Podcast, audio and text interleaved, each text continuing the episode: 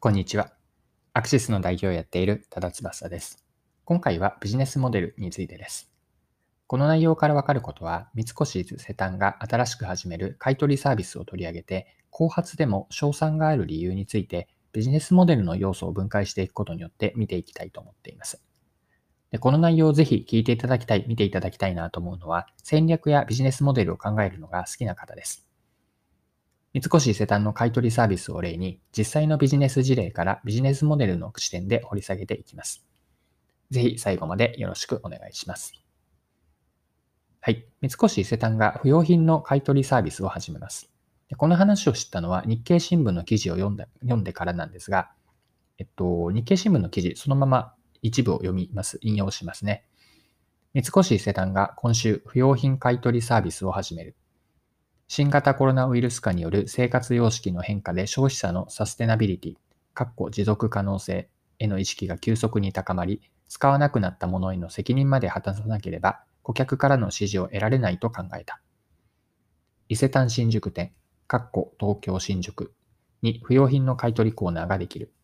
服や宝石、絵画、楽器などが対象で、どこで購入したかは関係なく、顧客にはその場で現金で支払う。その上で、三越伊勢丹が特定の買取サービス会社に売却する。値段がつかないものは引き取り、日本環境設計、かっこ川崎市にリサイクルしてもらう。高校に寄付し、文化祭や授業で使用してもらったり、加工して売り場の装飾に使ったりもする予定だ。はい。以上が、以上が日経の記事で2021年8月6日の記事からでした。で、買取サービスってすでに多くのプレイヤーがいますよね。で、参入する、三越伊勢丹が参入するのは、この秋、2021年の秋ということなので、まあ、かなりの後発です。三越伊勢丹の買取サービスって成功するんでしょうか？で、後発参入でも賞賛があるなと、私はそう思ったんですけれども、それをなぜそう思ったかを次のようなビジネスモデルの分解要素から掘り下げてこの後見ていきたいと思っています。それがビジネスモデルのフレームになるんですが、要素としては3つあって、1つ目がターゲット顧客、2つ目が顧客課題と奥にある気持ちです。3つ目が提供価値です。もう一度ビジネスモデルの分解したフレーム3つ言うと、1つ目がターゲット顧客、2つ目が顧客課題とその奥にある気持ち、3つ目が提供価値です。では、今のこの順番に沿って順番に見ていきましょう。はい。1つ目がターゲット要素なんですが、日経の記事から読み取ると、ターゲッこの買取サービスのターゲット顧客は、百貨店によく来る来店者で、50代以上のシニア層がメインです。所得水準が高いはずで、買い取ってほしいものを多く持っている人なんです。で、これは同じ日経記事からのまた引用をするんですが、一部また読んでいきます。2020年10月から日本橋三越本店で密かに検証を重ねてきた。で少し飛ばして、はい。えっと、50代から60代を中心に来店客数は半年で1000人を超え、買取金額は計画を3割超えた。それだけ価値のあるものがタンスに眠っているということだ。で、ちょっとまた、えっと、中略をして、また読みますね。三越伊勢丹がとりわけ強みを活かせそうなのが、富裕層で買い物金額が多い外商顧客へのサービスだ。外商は百貨店の売り場を通さず、直接顧客に販売する形態で、外商顧客に限り自宅へ出張をしている。利用者は70、80代を中心に100人以上。1人当たりの不用品の買取価格が100万円近くに上ることも珍しくない。はい。ここまでが同じく日経の2021年8月6日の記事からです。で、このようにターゲット顧客というのは既存の買取サービスとかフリマアプリとは違う層で、えっと、使う層とは違う層で、まあ、一線を画しているんです。はい。ここまでがターゲット顧客についてでした。では次に2つ目のビジネスモデルの要素の顧客課題とその奥にある気持ちについて見ていきましょう。ターゲット顧客の特徴は今見たように持っているものが多く、かつ一つ一つがおそらく高価なんですよね。高い価格のものなんです。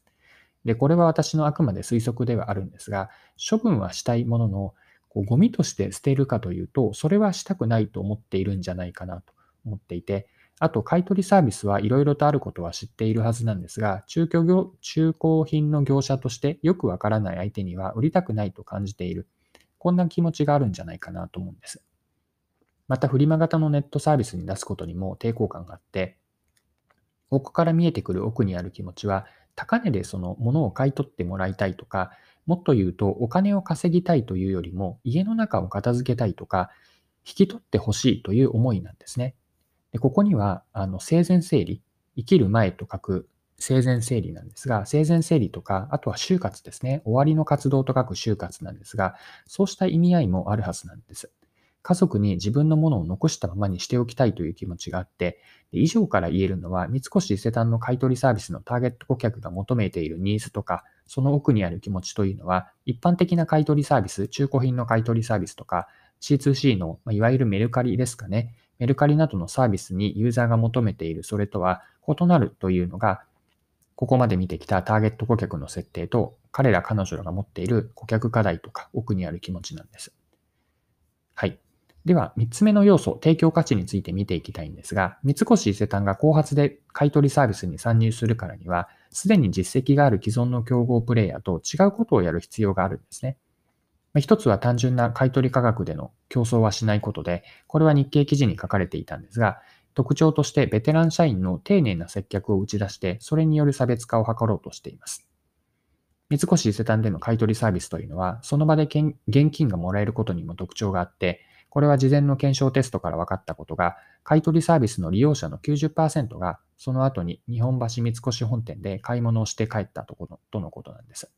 まあ、つまり何を言っているかというと、この買取サービス自体が来店以降も高めていくし、その後の購買につなげられているんです。で、これをイメージしたときに同じことをやっているなと思ったのが、メルカリに当たるなと思ったんです。具体的にはメルカリで売った分ってそのお金を出金するよりもメルカリで別のものを買うというメルカリ経済圏内でお金がぐるぐる回っていると思っているんですが、同じことがリアルの世界で百貨店内で起こっていると見ることもできます。これは百貨店という小売ビジネスをやっているからこそで、また買取サービスのターゲット顧客が百貨店来店客にしているからこそ実現できることなんです。ターゲット顧客への何よりの提供価値だと思うのは、引き取ってもらうことへの安心感なんです。でここには三越伊勢丹というブランドへの信頼感があって、加えて買い取ってもらったものの使い道が寄付とか加工して百貨店の売り場へ展示に使うなどの透明性があることも信頼につながっているはずなんです。少し伊勢丹での買取サービスを使う人にとって、これまで捨てられず残っていたというのは、それだけ思い出とか愛着があるもののはずなんです。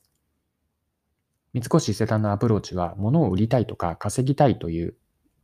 ものよりも、捨てられないという不安に向き合って、処分の仕方を一緒に考えていくようなやり方だと思いました。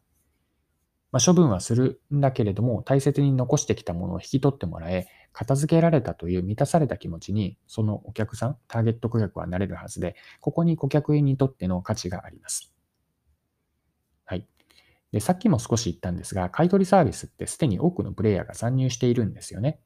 で、ここに後発で入っていくためには、既存プレイヤーとは違う戦い方をする必要があって、つまり独自のビジネスモデルを作らなければいけないんです。で、ここまでビジネスモデルの要素、買取サービスの、三越伊勢丹の買取サービスのビジネスモデルの要素を3つに分解して、それはターゲット顧客、顧客課題と奥にある気持ち、提供価値と分解して見てきたんですが、三越伊勢丹にしかできない提供価値にして、まあ、高く売りたいというユーザーニーズよりも片付けたいとか引き取ってほしいというニーズや気持ちに寄り添って、これを価値にして提供する仕組みにできれば、他のプレイヤーと違う戦い方ができて、これが私が思った後発なんだけれども、参入には後発なんだけれども、賞賛があるのではと思った理由です。はい、そろそろクロージングです。今回は三越伊勢丹の買取サービスを取り上げました。最後に内容を簡単にまとめておきます。三越伊勢丹の不用品の買取サービスは、この秋に始めるもので、服や宝石、絵画、楽器などが対象です。で三越伊勢丹が特定の買い取りサービス会社に売却したり、値段がつかないものは引き取ってリサイクルに回します。で、このサービスをターゲット顧客、顧客課題とその奥にある気持ち、提供価値の3つに分けて見てきたんですが、ターゲット顧客は百貨店によく来る来店者で50代以上のシニアがメインです。買い物金額が多い外商顧客も狙っていて、これらは既存の買取サービスとかフリマアプリを使う層とは一線を画します。で、顧客課題と奥にある気持ちも見てきたんですが、高値で買い取ってもらいたいとか、お金を稼ぎたいというよりも、家の中を片付けたい、物を引き取ってほしいという思いがあるはずなんです。または既存の買い取りとかフリマアプリに出すことには抵抗感を持っている人たちで、ターゲット顧客の人たちが求めているニーズや気持ちは、一般的な買い取りサービスとか C2C のいわゆるメルカリなどとはこう違ったニーズがあるんですね。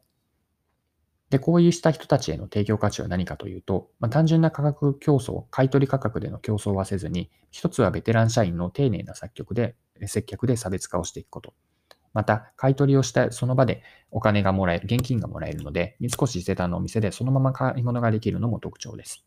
まあ、何よりも提供価値だと思うのは、物を引き取ってもらうことへの安心感。こう大切にして残してきたものを引き取ってもらえて、片付けられた、ようやく何か一つ一息ついたなという満たされた気持ちになれること、こうした嬉しさが提供価値です。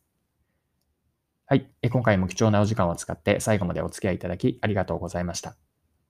これからも続けていくので、次回以降もぜひぜひよろしくお願いします。それでは今日も素敵な一日にしていきましょう。